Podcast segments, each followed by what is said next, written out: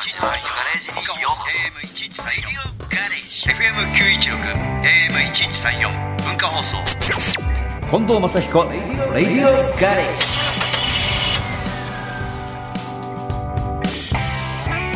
近藤正彦です僕の自慢のガレージにようこそこんばんは。今夜のガレージクルー文化放送アナウンサー、砂山慶太郎です。さあ、オープニングのメッセージご紹介しましょう。神奈川県ラジオネームひまわりさんからです。私は博士太郎さんが好きで、うん妹が姉ちゃんと行けると喜んで LINE してきたので、何事かと思っていたら、マッチさんも出演とのこと。うん一人で行く予定だったんですが、隣の席になるようにもう一度チケットを取り直しました。うん前回はコロナで中止になって残念でしたが今回は上京する妹と見に行けるので楽しみが倍になりましたずーっと一途に応援してきた妹と映画のハイティーンブギ以来なのですがよっちゃんトークも炸裂な有明のライブにも行きました、うん。姉妹で楽しめるなんて最高ですということなんですけどこれは博士太郎さんの音楽祭があるんですねそうなんですよ。よで何回かずっとやってたらしいんですけども、はい。まあ、コロナで中止になったこともあってでもなんか僕のところにすごくリクエストをしてくれた博士太郎さんの方からリクエストがあってでそのリクエストあった理由も、うん。昔ね博士太郎さんが学校出てすぐにサポートバンドのサポートメンバーに入ったのが初めて入ったのは僕のバックバンドだった、えー、博士さんがよ。えー、それでそんな縁もあるねなんて何年か前にも話したことあって、うん。でお互いちょっと酒も好きだしみたいな結構話があったんですよ、はい。でその延長でなんかこう今回声かけてくれてでバックバンドもいろいろストリングスでずっと入ってやってて、でもなんかずっと長いことやってると慣れてきちゃうんだよバンドのメンバーも。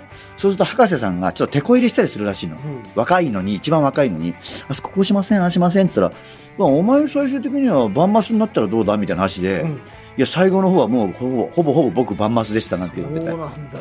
そんな縁があって今回お誘いいただいたんですね、はい、6月4日土曜日ですね。そうです。会場がすごいですね。明治神宮なんですね。違うね博士さんのやるところゼップじゃないからね。ね、どういう、え、や、野外？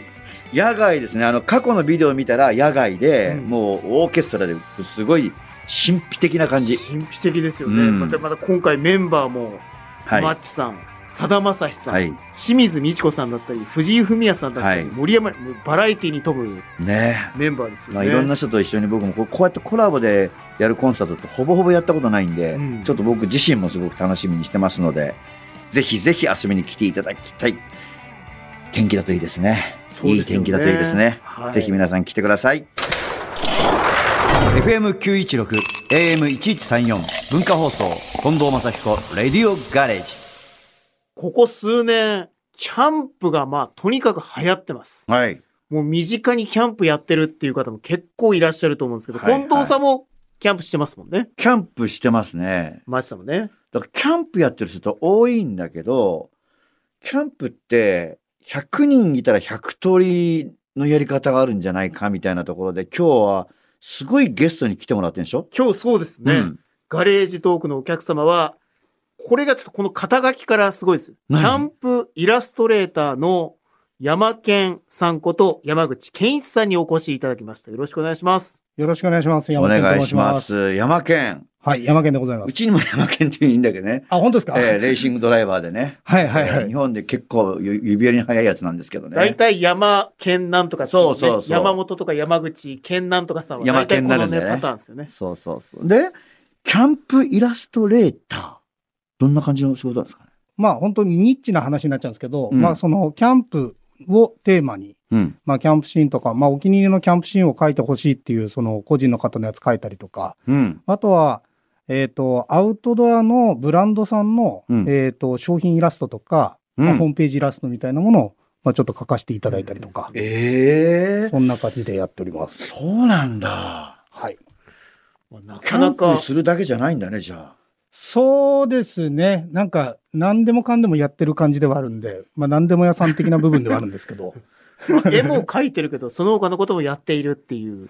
ところもあると思うんですけど、うんまあ、うん改めて山健さんのプロフィールご紹介しおます。願いします。ちょっと興味あるよね。そうですね。うん、プロフィール。か？うんえー1989年うん。4月5日生まれです。これはあの、平成元年。元年ですね。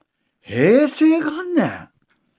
この年の1月に、俺より、俺よりちょっと年上に見えるんだけど。いやでもそそううそうですね。よく言われるですね。よくよく言われるっす。そんなことはないですけど。それで？で、大学卒業後に一旦の生活用品メーカーに入社されて、うんはい。まあ主にホームセンターだったり、ドラッグストアだったり、スーパーマーケット向けに営業をなさってたそうなんですけど、なるほど2年で退職をされたそうです。はいで悩んでいた時に、キャンプに出会って、救われて、うん。日本一周、キャンプ場巡りの旅に出たと。日本一周。日本一周。日本全国もありましたね。47都道府県。一周というよりは全部、まあ、潰していったんでしょうね、潰してい一個一個くみたいなね。はいはい。250箇所約。そうですね。すごいなあそれで？それでの後？その後、あの、千葉県の有名キャンプ場、うん。これ、有の見園って思うんですね。はい有の見園オートキャンプ場で3年間修行。修行するの？修行しました。修行なんだ。修行でしたね。例えば何？修行って。いや、結辛い、辛かった、これは辛かったっていう修行を教えてほしいんだけど。いや、結構、あの、場内業務が多くてそのキャンプ場のその草刈りとかもそうですけど、サイトをこう綺麗にするとか、はいはい。まあ、そんなとこう土木的な動きをしつつ、うんうん。でもそのお客さんの予約管理をしたりとか。すべてだ。そうそうそう、そうなんですよ。まあ、だからそういうのを、まあ3年かけてちょっと修行させてもらってましたね。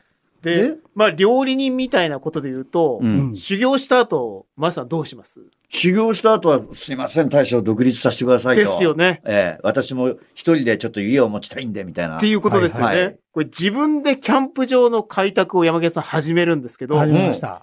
行政上の問題で頓挫っていう。行政これなかなか聞かないですよ。行政上の問題で頓そこ挫っていう調べといかなきゃ。最初に。そこ調べないまま突っ込んじゃって。いや、最初からうん。相談しながらはやってたんですけど、はい。あじゃあいざ、こう、じゃあいろいろ申請しようかってなったタイミングで、まあちょっといろいろあって、ああね。いや大人の事情だよね。そうですね。なんとも言えないですけど。それで挫こ折。独立に、まあ、失敗したなるほどタイミングで、うん。キャンプイラストレーターになり、はいうんそして月間最高80万ビューのキャンプブログを運営したり、うん。イベント MC をしたり、うん。動画編集をしたり、はい。オリジナルブランドの企画制作、販売などをされているという、挫折してよかったってことだな、これ。幅広いですよこね。っちの方が絶対いいよね。そうですか。キャンプ場のおじさんになってたら、はいはい。もっと大変だったもん、まだ肉体労いや、働でさ。まあそうです。ね。はいはい。でこれはでも今やってることすごいですいね。やいやいや、全然そうだ。すごいってほどでもなく。いやー、すごいわ。ありがとうございねうんまあちょっとこう、あんまプライベートなあれなんで、はいはい。聞きづらいですけど、会社は2年で辞めちゃったんですね。そうですね。結構マッハでいなくなった感じありますね。ねはい勉強して大学出ていいとこ入ってさ、うん。営業までね、担当させられて辞めるってのは度胸だね。男はよ。そうですね。すごいと思うわ。うんしかもキャンプだよ。やることが。なんか違うことやんだったらさ、まだいいけど、まあキャンプって半分ちょっとお遊びじゃない？はいはいはい。そっちを本気でやるっていうのはすごいな。しかもね、だってうん、日本一周で250箇所ぐらい回ったんでしょ、うんお金とかどうしたんですか？いや、もうそれこそ、もう最後の数ヶ月のタイミングで、その会社員の時に、うんまあお金がっつり貯めて、まあちょうどそのボーナスのタイミングとかだったのを全部、うまあ使わないようにするとかってんで、まあ僕も相方も100万ずつうん。集めて、今思えば全然足んないよね、当たり前だよねっていう感じなんですけど、その100時は万で250箇所だよ。そうそうそうそうそう。なんか、一応、虎の狸の川山用的に、うんうんその、当時、今でこそ、こう、ブログとか、はい。ウェブメディアで、こう、お金が稼げるみたいなのが当たり前でなかってるっすけど、当時僕らがやってた時に稼げるかもしれないっていう、そう、世の中になってて、うんで、キャンプの情報とかってのも全然なかったんですよ。うん。まあ、だから、ある意味、ここがチャンスだと思っていて、うん。そうそう。だから、ウェブメディアとして、キャンプの情報、初心者向けの情報っていうのをしっかり出していけば、まあ、いずれ、うんこれで稼げて、俺たちはなんとかなるはずだって言って、まあ、そんなわけないんですけど。で、それで今があるんじゃないですか。そうそうそうですね。やりましたね、山口さん。やったんすかでも、こ 呼んでいただけてるってことは、まあ、いやそういうことですね。やったんですかやったってことですか？すごいな 夢があるね。ね。この道でっていうところから外れてないですもんね。そうそうそう。まあでもなんか、就職した先があのホームセンターとかドラッグストアとか、なんかちょっとさ、はいはい。そういう意味じゃ、面白いとこじゃないですか。そうですね、そうですね。すごい面白かったですね。サラリーマン的なところよりも、うんなんかドラッグストアとか、はいはいホームセンターなんて、キャンプとちょっとつながるとこありますもんね。そうですね、うん結構お宝がたくさん眠ってたりしますからね。うんそうそうそうそうだよねはいはい。そうだよね。キャンプ道具なんて今100円均一とかで100均でいっぱいあるよね。今すごいことになってるっすね。そうだよね。何でも揃っちゃうから。うそうんそう、面白いですけどそうなん。だよなさあさあ、じゃあ後半はまたちょっと、はい。まあ、そもそも、キャンプのがどういうところにハマったのかっていう、ね。そうそうそうそう根本的なことも含めて、この後、たっぷり伺っていきたいと思います。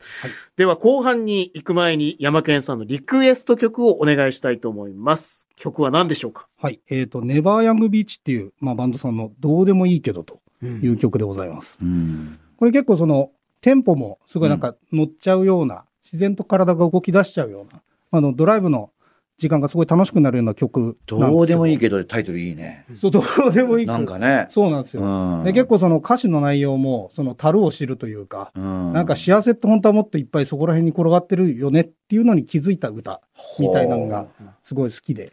まさにご自身の人生のような。いやいや、どうでもよくないですよ。どうでもよく。いや、でも幸せ転がってます。あそう転がってます幸せ転がってるっていう。そうねん確かにねあの屋根と壁がある家ってすげえなって思いました。幸せ転がってますよ。転がってた。身近に転がってます。はい。ネバーヤングビーチで、どうでもいいけど。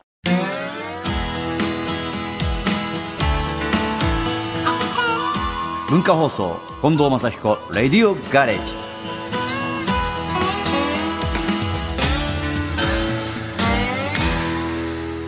今夜のガレージトークお客様は、キャンプイラストレーターの山健さんこと山口健一さんです。改めてよろしくお願いします。よろしくお願いします。まず、キャンプで一番の目的って、焚き火でうん。ご飯を食べるっていうね。うんうんうんうん。だから基本的に行ったらみんなで設営して、はいはい。で、焚き火をして夜ご飯を食べる。うん。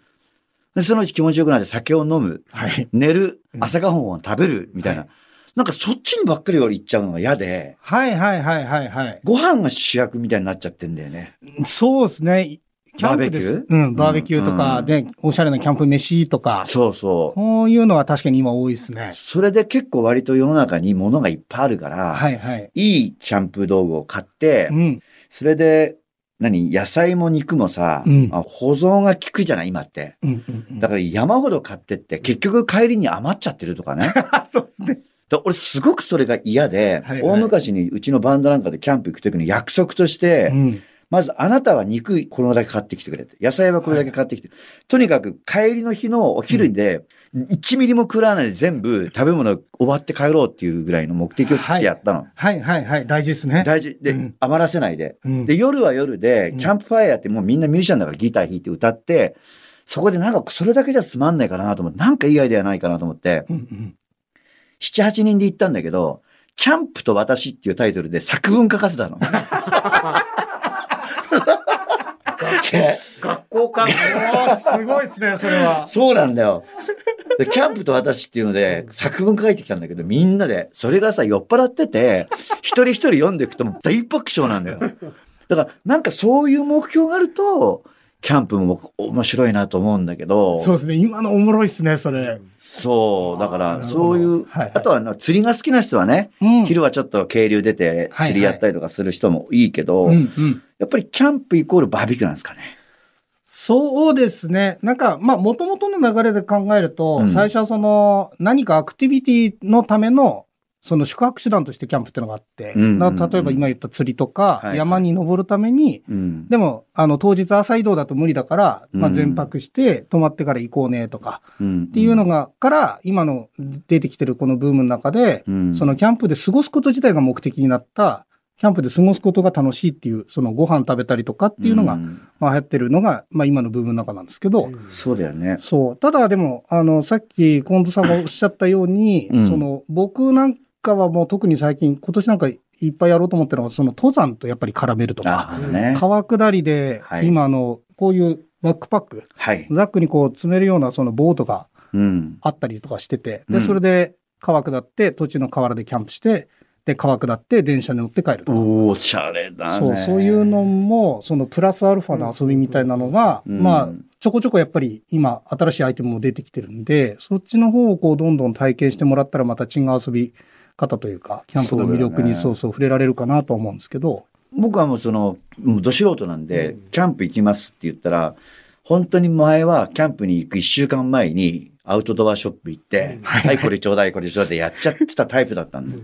で、それってもうやっぱり、だんだんと、いや、そ、そうじゃないな、キャンプはってなってくると、うんうん。なんか、一番ものをコンパクトにまとめて、うんそれでそれをそのリュックサックみたいなのに入れて、はいはいはいそれで、それだけでパッて行って、ソロキャンプって今流行ってて、うんねなんか一人でね、うんご飯を食べるみたいなのが、うん例えば相手がいると相手に合わせなきゃいけないとかあるから、はいはい今ソロキャンプすごい流行ってますよね。そうですね。今本当に流行ってるですね。ちょっと前までなんか、前までなんか本当に一人でなんかキャンプやってるや、怪しい人みたいな感じだったのが、うん。僕もそのうちの一人だったんですけど、うんそれが今芸人のヒロシさんとかアスワさんたちが、うん。ああいうそうそうそうああいそううそうかっこいい。野営スタイルでやってるあの、ヒロシですでしょ？あ、そうです。ヒロシです。そうあの人すごいよね。そうそうそう。なんで、今、そう、ブームになってですね。ソロキャンプかっこいいよねっていうんで。そうだよね。でも俺ちょっとソロキャンプね、割とこう、皆さんそう思ってると思うけど、結構寂しがり屋なんだよ。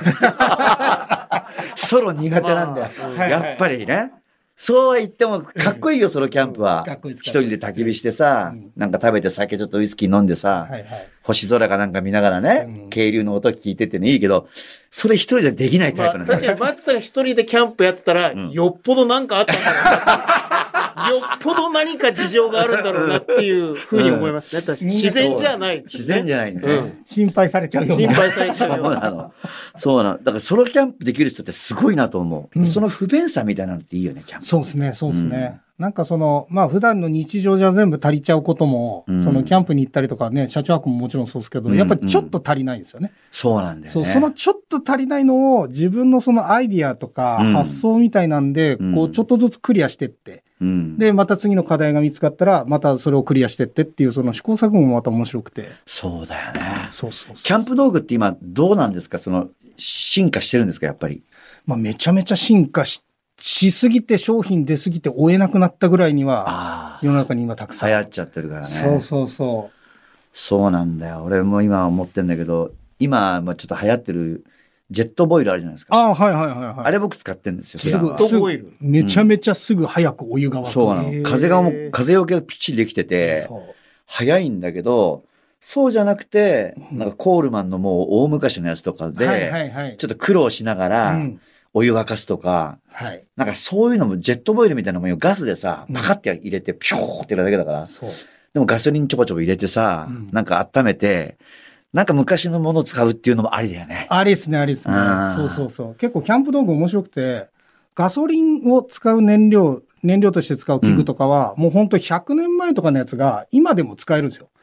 構造がシンプルだから直せば自分で使えちゃうとか。おしゃれだよね。100年前のそう、やつとか。100年前だ。もうランタンとかさ、見てるだけで OK だもんね。そう、見てるだけで、飾っとくだけで全そう然気分が上がるっていうのが。で今のランタンはさ、もう LED のやつが出ちゃってるじゃん。そうですね、そうですね、主流で。パチってやるとさ、もう青いのよ、光が。前の100年前のさ、はい。あのランタンってもうあガソリンでさ、うん炎がまたいいんだよね。そう、揺らぐ感じがやっぱりちょっとあったりとか。そうめちゃめちゃアンティーク雑貨屋さんに置いてあったらいいなっていうぐらいの かっこいいようなのがあったりするんです。いんだよね。でも俺それ苦手なんで使うの。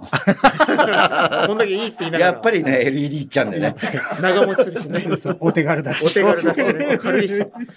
いいとこまで行くんだけどね、俺もね。爪が甘いんで、最後の。山系さんは、どういうところでキャンプにはまっていったんですか？あ何がいいなっていうところからスタートだったんですか？いやー、なんすかね、なんか、行った時にすごい贅沢だなと思ったんですよ。何にもしてないのになんかした気になったし、うん。なんかこう、一日終わってんじゃあ翌日帰ろうってなった時に、な、なんか、なんだろうな、胸の中になんかつっかえてたものが全部こう、外に出てっちゃった。広がってって、で、残ったのはなんか、ああ、やっぱ自然って気持ちいいなっていう、明日から頑張んなきゃなっていうぐらいの、うん。ただししんどいしんどいみたいな気持ち結構強かった時にキャンプ始めてたんで、それがなんか一気に溶け出してったっていう感じがすごい、うん。こう、今今、実にあって。こ。のキャンプってブームが来てるのってさ、やっぱりこう世の中の流れの中でさ、うん。ちょっとブーム来てるかもないね。もうちょっとでも遅いけど、うん例えばそうんのコロナの問題だとか、はいはい。やっぱりなんかこう、うわ、また閉じこもってなきゃいけないっていうのが、うんうんパッと自然に出て、はいはい。マナーさえ守って、そうそう。今山健さんが言ったみたいに次の日にさ、もう詰まってたものがスポーンと出て、よし、明日からもう一回いい空気吸って頑張ろうかみたいな気持ちになったらいいよね。そうそう、本当に、それだけで多分、それが月に1回でも、あの、うん週に1回でもわかんないですけど、うんそれがあれば、よし、まだ俺は頑張れる、みたいな、まあ、そういう力がやっぱキャンプってあるなと思っていて、なるほどね。そう、そんな感じでごなんかざいます。来週もぜひお話聞かせてもらいたいんだけどね。あ、いいですか？えーもうぜひ、あの入り口をね、はいはいはい、はい。どうやって誰に連絡して、なんかわからないね。そうですね。そどこから始う。める？山健さん連絡していい？これから。でも全然いつでもお待ちしております。贅沢だけど。じゃあ来週もキはいャンプについていろんなお話を伺わせていただきたいと思います。よろしくお願いします来週も来週もよろしくお願いします。ありがとうございます。